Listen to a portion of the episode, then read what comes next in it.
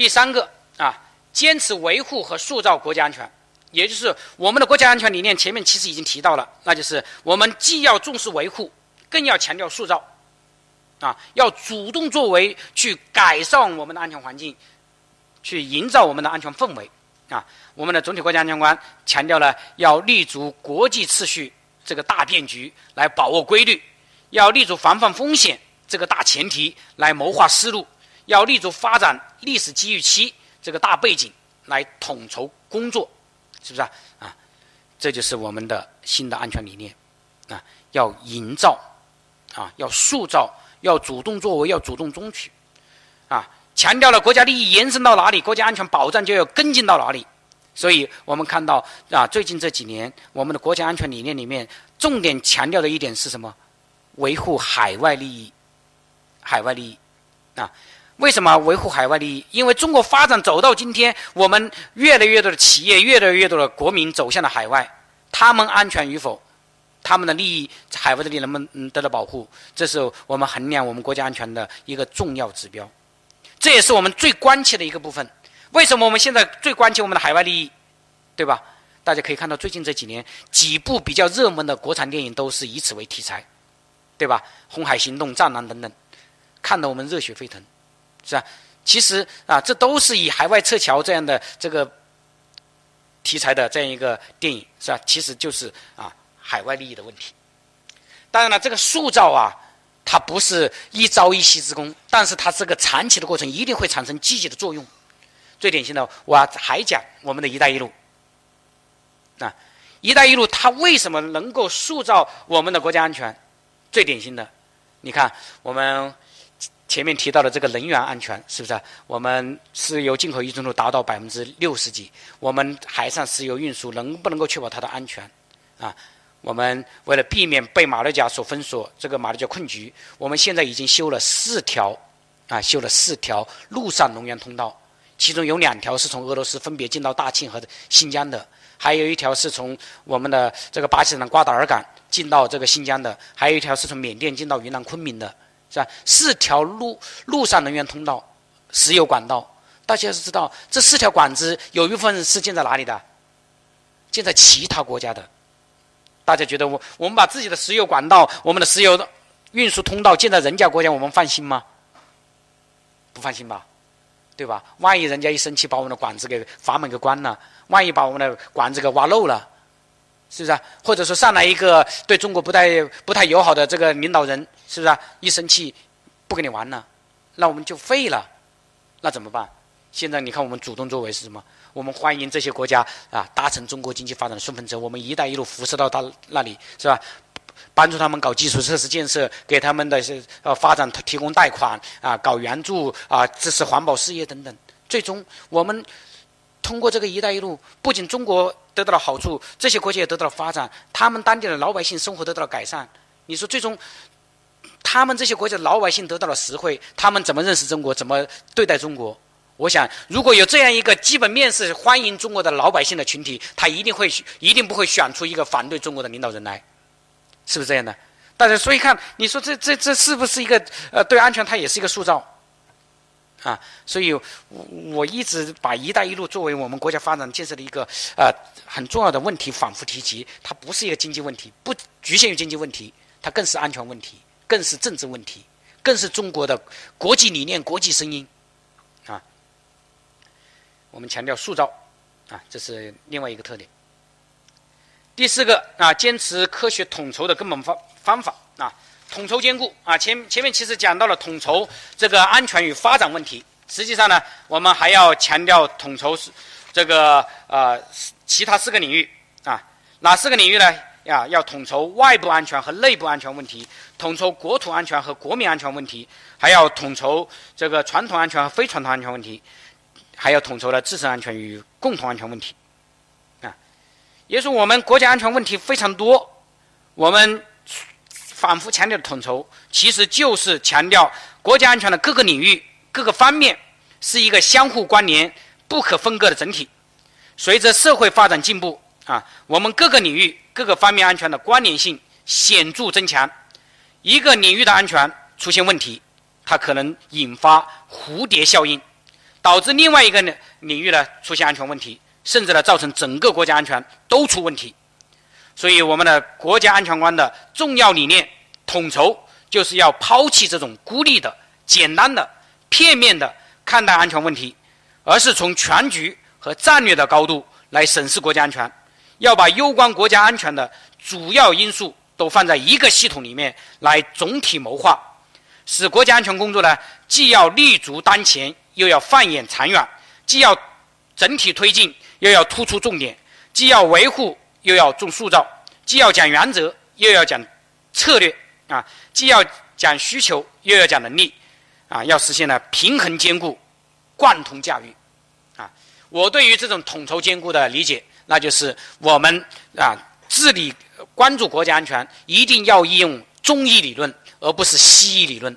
西医理论告诉我们头疼医头，脚疼医脚，哪里出了问题去去攻哪里。那么我们的中医理论是什么？我们要看到这里出问题是体内的系统哪个方向出了问题，呃从系统上去把握啊，去根治啊，也是我们国家安全既要治标，更要强调治本啊。这是啊我们讲的统筹。那么这张图呢，应该来讲是对我们总体国家安全观的一条一个总体把握。我们总体国家安全观啊，整个目标那就是呢，要走一条。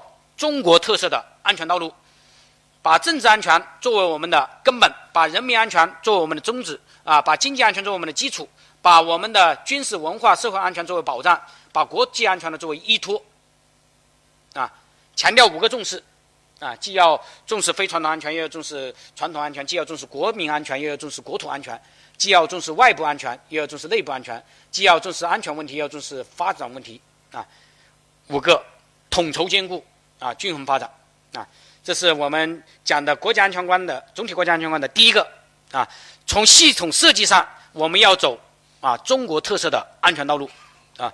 那么我们既要啊总体把握，我们又要关注重点。那我们来看第二个啊，我们国家安全观内涵的第二个，那就是我们的重点在哪里？那就是维护重点领域国家安全啊，维护重点领域国家安全。我们习主席讲了。做好国家安全工作是一项重要而复杂的系统工程，需要我们从战略高度分析和处理各种形式呃的安全问题，制定切实有效的国家安全政策啊，切实的维护好重点领域的国家安全。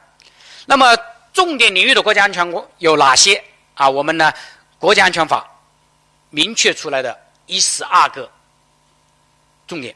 啊，分别是政治安全、国土安全、军事安全、经济安全、文化社会安全、科技安全、网络生态资源核安全、海外利益安全等等等等。啊，这十二个啊，我们可以逐一的来看一下。啊，第一个政治安全啊，我们前面讲到了政治安全啊，它是我们的根本，是我们的核心。啊，我们中国的政治安全核心呢，就是啊，维护国家政权的安全，啊，也是维护我们的党的领导。维护中国特色社会主义制度，维护党中央权威和集中统一领导啊。那么政治安全啊，事关我们党和国家的生死存亡，事关中国特色社会主义发展全局，事关党和国家的长期、长久、长治久安。那么政治安全这个问题，对我们中国当前来讲，也是不容回避、不容忽视。那么我们政治安全最大的挑战，一个来自于美国的西化、分化和瓦解。在意识形态领域的斗争，第二个来自我们内部啊，我们党员领导干部啊这种啊执政为民的能力，我们的理念，包括我们面对贪污腐败的呃现实诱惑啊等等，我们能不能保持不忘初心等等等等，是不是？所以我们反腐倡廉，走群众路线啊，这个很关键，很现实，很迫切。第二个是国土安全。啊，它是国家传统、国家安全的传统关切。啊，那么国土安全呢，主要包括领土与领土主权不受侵犯和威胁，领土不被侵占、不被分裂、不被分割和兼并。那么也包括我们的啊，联合国海洋法公约明确的我们的啊领海和专属经济区它的相关权益。啊，所以。尽管中国没有打仗，但是我们的领土安全问题是现实而客观的形势也是不容忽视的，甚至可以讲是严峻的。比如说，我们与啊日本的钓鱼岛危机，我们与啊这个呃越南、菲律宾、马来西亚有关南海的争端，我们与这个呃印度的边境问题等等等等，这些年持续爆发。这些都是属于我们的领土问题，但是我们看领土问题，其实还有一个在哪里啊？他讲到了啊，所谓国土安全是领土不被分割、不被兼并，对，不被分裂，是吧？就是台湾问题，是吧？台湾问题现在是其实确实是非常迫切的。现在执政的是民进党，是吧？啊，蔡英文可以讲是啊，台独是深入骨髓的，是吧？我们原来寄希望于国民党。就目前来看，国民党好像下一次也希望不是很大，是吧？啊啊，这个未来台台湾何去何从，是吧？这个应该来讲是就是眼前的问题了，啊。所以国土问题啊，国土安全其实形势是比较严峻的，也是最现实的啊。另外一个军事安全，这是国家安全的根本啊。那么军事安全就是会不会爆发军事冲突打仗？啊，这是因为我们要知道的是什么呢？军事手段始终是维护国家安全、有效遏制抵御外来侵略和颠覆的保底手段，啊，也是国家安全利益受到威胁、面临冲突，是吧？最有可能解决的问题手段还是战争手段，还是军事手段，啊，所以我们不能把战争风险诸付诸脑后。啊，我们千万不要以为啊天下太平啊刀枪入库放马南山了可以啊是不是啊？这个很现实啊，因为啊我们虽说我们说人类是文明的，我们需要用文明的方式来解决问题，但是当人类利益发生冲突的时候，文明很难去从根本上解决问题，对吧？比如说我们国家与国家之间啊发生矛盾，大家说我们希望用外交谈判，大家来看看外交谈判有多少时候解决了问题的。是吧？啊，六方会谈外外交谈判解决了吗？印度和巴基斯坦的问题外交谈判解决了吗？啊，以色列和巴勒斯坦的问题解决了吗？外交谈判解决了吗？都解决不了。最终啊，最有效解决的问题的方式还是回到我们动物的本能，是不是啊？啊，用拳头来解决，谁的拳头大谁说了算啊？一山不容二虎，为什么？你这个打不赢的老虎，你就乖乖的灰溜溜滚蛋啊？军事手段，而军事手段啊，战争风险对我们。中国来讲是很现实的，大家千万不要以为战争很离我们很遥很遥远，啊，大家想想看，未来我们中国打仗最有可能的是哪个方向？有人说台湾啊，这个台湾当然是有可能的啊，啊，日本也是有可能的，但是我觉得最有可能的方向，我还我最关注的还是印度方向，为什么呢？你看中国和日本和南亚这和越南、菲律宾、马来西亚的海上冲突、海上争端。双方维权斗争第一线的都是谁呀？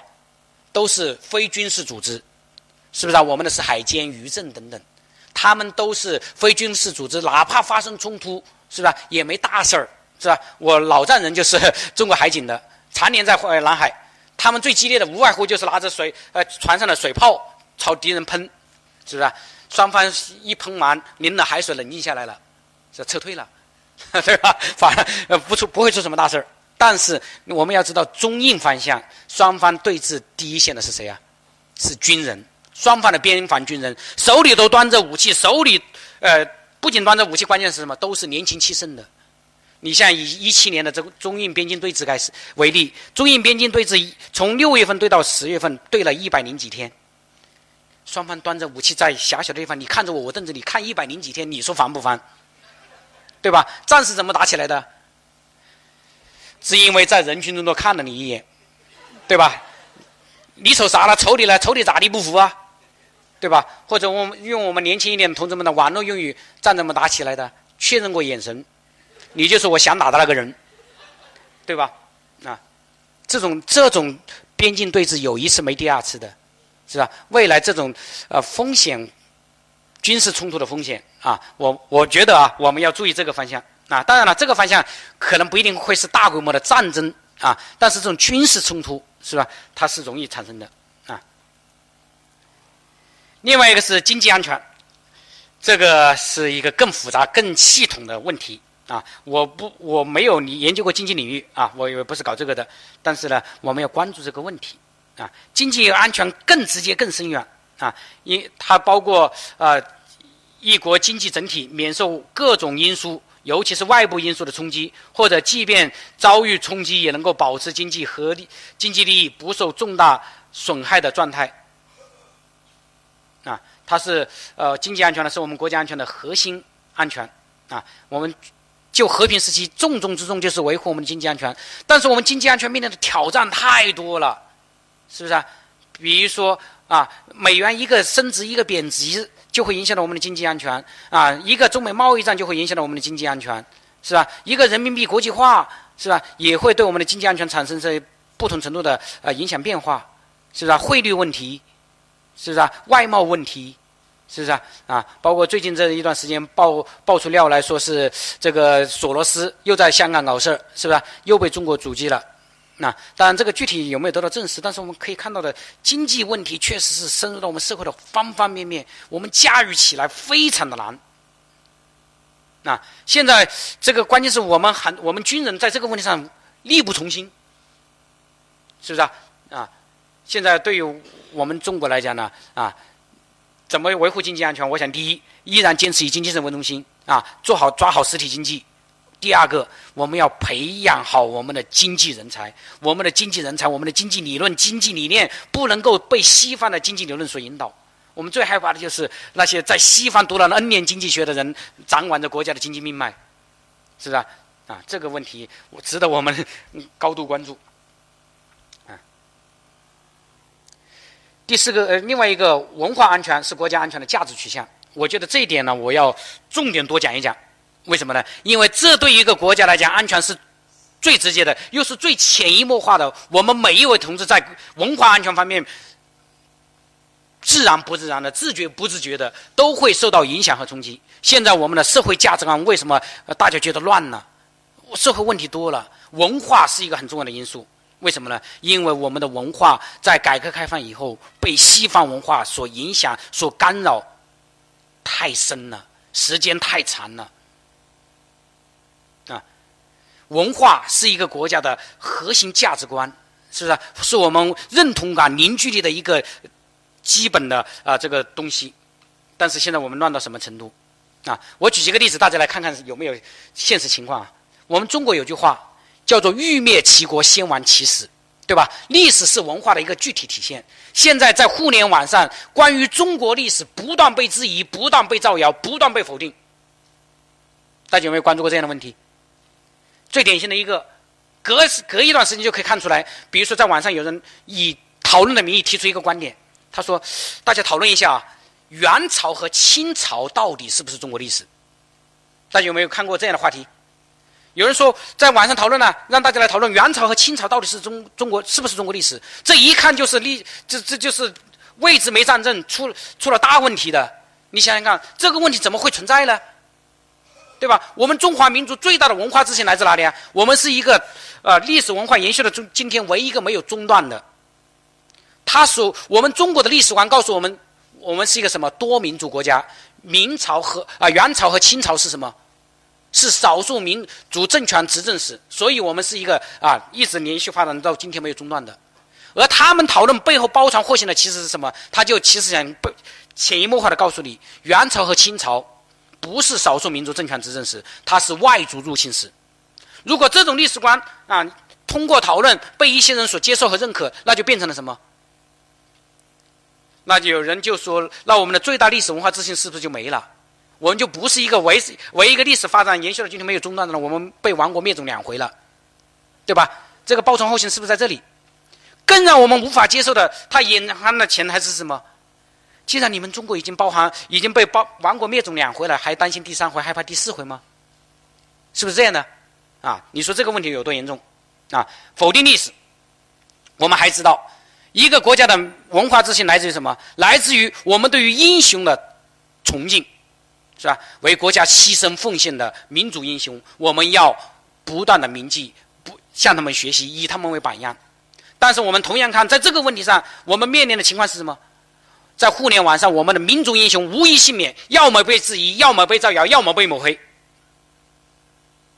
比如说刘胡兰，大家都知道啊，十几岁死在敌人铡刀下，一个年轻的小姑娘，是不是啊？英勇就义，在互联网上有人就调侃刘胡兰了，说刘胡兰怎么牺牲呢？说啊，当时是国民党把全城老百姓驱赶出来，围在中间，四周架着机枪，拿着话筒向老百姓喊：“谁是共产党员？往前走一步。”结果全城老百姓都很机灵，主动往后退了一步。然后刘胡兰呢就被动被突出了，被共产党呢被牺牲了。言下之意，刘胡兰就是一个假英雄。啊，晚上还有质疑这个邱少云的。我们都知道，就是邱少云怎么牺牲的，在敌人阵地前沿潜伏，为了不暴露目标，身上着火了，咬牙坚持，纹丝不动，最后被火活活烧死的。然后晚上就有人讨论了：世界上这么真的有这么牛的人，到死都能够保持纹丝不动？从他那些所谓的手有限的生理学医医学就去论证了，所谓的一定人被烧死一定会有肌肉收缩，一定会有神经反射，所以一定不可能纹丝不动，所以这一定又是一个假英雄。啊，邱少云又被质疑了，还有质疑雷锋的、质疑董存瑞的、质疑黄继光的、质疑南阳双武战士的，大家在网上都可以找到，这不是我在那杜撰，是不是？我们整个英雄。没有一一个能够得到大家的呃认可的啊，被大家所反复传颂的，现在已经出现了这样状况，所以我们的年轻人不再以这些呃民族英雄为偶像了，不再以他们为榜样了，所以我们的年轻人的偶像是什么？这张这一张图片啊，刺痛了我们很多人的神经啊！这一个人是这这是发生在前年一个城市的一个动漫展。啊，为什么刺痛了很多人的神经呢？大家看这个小姑娘啊，一个漫画形象啊，这年轻人玩的叫做 cosplay，就是扮演真人扮演漫画人人物。刺痛了我们在哪里呢？你看，两个身着中国人民解放军军装的人，拿着军这个解放军的武器，戴着联合国维和维和部队的头盔的人，向这个漫画人物下跪。与其说是向漫画人物下跪，不如说是中国向日本下跪。你说我们的年轻人价值观啊在哪里？道德底线在哪里？我们难道还说他不懂吗？或者说按照我们网络上讲啊，原谅他吧，他还只是个孩子，还能这样吗？当然了，我们更严重的问题，我觉得我们的年轻观年轻人乱到哪里去？这个价值观乱到哪里了呢？我们的偶像从原来崇拜欧英雄变成了崇拜。唱歌跳舞的这些明星啊，右边这张图大家有认识的没有？这个人叫鹿晗，啊，是一个著名的啊流量明星，号称微博有六千万粉丝，啊，这么多人喜欢他，现在以中国的这个明星呢，已经成了一有了一个新的群群体，叫做小鲜肉，说白了就是以鹿晗为标志啊，代为代表，典型的不男不女不伦不类。啊，一个男的留着不长不呃不短的发发黄的花白的头发啊，涂着口红啊，抹啊抹着眼影，是吧？啊，脸上抹的各种涂料比我们女士还多，啊，穿着紧身裤，啊，现在的这种流量这种明星大行其道啊，你说这个问题严重吗？大家说不严重，我说这个问题很严重，啊，我们来分析一下背后的逻辑啊，这样的明星都是男明星。按照我们的正常理解，是不是都是女粉丝比较多，对吧？那是是不是意味着我们的女性审美情趣发生了问题，喜欢这种不男不女的？如果这个形成一种社会潮流，中国女性都最后以不男不女的这种为美的话，那就问题来了。我们要知道，以此为偶像，最后一般都上升到以此为择偶标对象、择偶标准。我们中国女性找未来的另外一半都喜欢找这种不男不女的，你说问题在哪里啊？那我们在座的那些五大三粗的、充满阳刚的、充满肌肉的、充满男人味儿的，没有市场呢？没有市场怎么办呢？我们都要迎合市场呢。为了避免自己不成为单身狗，我们只能够也化这个妆、涂这个口红、穿这个紧身裤，在造谣过市，赢得呃女性的认可。你说最后会形成什么样子？中华民族的血性还能有没有？对吧？啊，没有了血性会怎么样？最体现中华民族血性的、最提振民族精神有一句话是什么？是我们汉朝讲的：“防范我强悍者，虽远必诛。”对吧？啊，大家应该听说过这句话吧？面对这样的啊小鲜肉，这样的不男不女的明星啊，我在互联网上看到有一个有意思的回击，回击是什么呢？就是引用了鹿晗的这张照片，下面写了一行字：“防范我强悍者，讨厌。”因为我们中国男男性公民只能这样了，已经没有血性了，啊，这就是文化安全。啊，这个问题严重在哪里？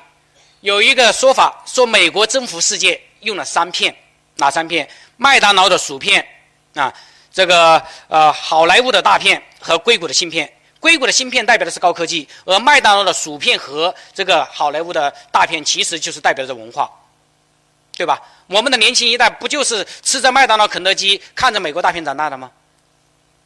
是不是？这其实就是一个问题。当然了，让我们稍微感到欣慰一点的是什么呢？现在麦当劳已经变成了金拱门，是吧？已经成了一个中国企业。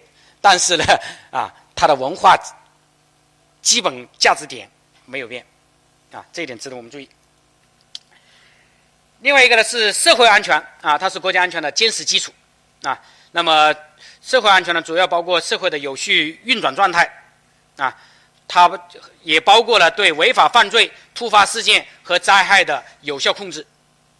啊，那么人民安居乐业，啊社会安全是直接的支撑，是吧？没有社会安全保障，我们最典型的是吧？有我在互联网上经常看到有人对比说，为什么在美国没有跳广场舞的，在晚上在晚上没有跳广场舞的？其实原因很简单，是吧？美国的社会安全到了晚上是不太敢出门的。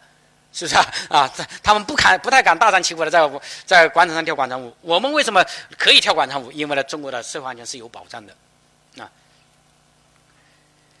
另外呢，还有科技安全、网络安全、生态安全，啊，这个网络安全我们已经制定了网络安全法。科技安全呢，现在我们中国应该注意了，啊，估计未来肯定要制定科技安全相关的法律。为什么呢？因为现在中国的高科技正在处于全面爆发。甚，甚至是为了啊超越的一个关键阶段，是吧？你看最近这呃一段时间，美国为什么要拿我们的华为、中兴出呃开刀？其实就是害怕我们的五 G 技术，是不是？所以未来随着中国的高科技发生井喷、发生这个呃超越，是吧？我们怎么样确保我们的高科技安全、高科技优势啊？这个需要以法律来支撑，法律来明确啊。还有生态安全啊，这个问题其实也很突出啊，这个。大家有没有注意到最近这两天有一个引发热议的什么问题啊？中国在大规模的植树造林，是吧？比如说我们年轻人都参与的蚂蚁森林，是吧？造了好多树，植了好多林，情况变得越来越好。现在呢，西方又坐不住了。前两天的这个《自自然》还是《科学》杂志发表了一篇英国人的文章，指责我们中国的植树造林干什么？过度的消耗水资源。啊，这个。这个问题啊，这个我不知道怎么去回答这个问题啊，是不是啊？我们当年不注重环保吧，你批评我们；现在我们植树被造林了，我们还批评我们。你还批评我们？你到底想要我怎么办？啊，我想，我 用一句话来解答这个问题啊，就是啊，别人越批评，越说明我们做对了。啊，还有资源安全啊，包括我们最关注的能源安全。还有核安全啊，还有海外利益安全，其实前面也提到了一些了啊，我们不做更多的介绍。这是我们国家安全的内涵，主要是两点：第一个，顶层设计，走中国安全、中国特色的安全道路；第二个，关注重点领域的国家安全。总共呢，包括十二个方面啊。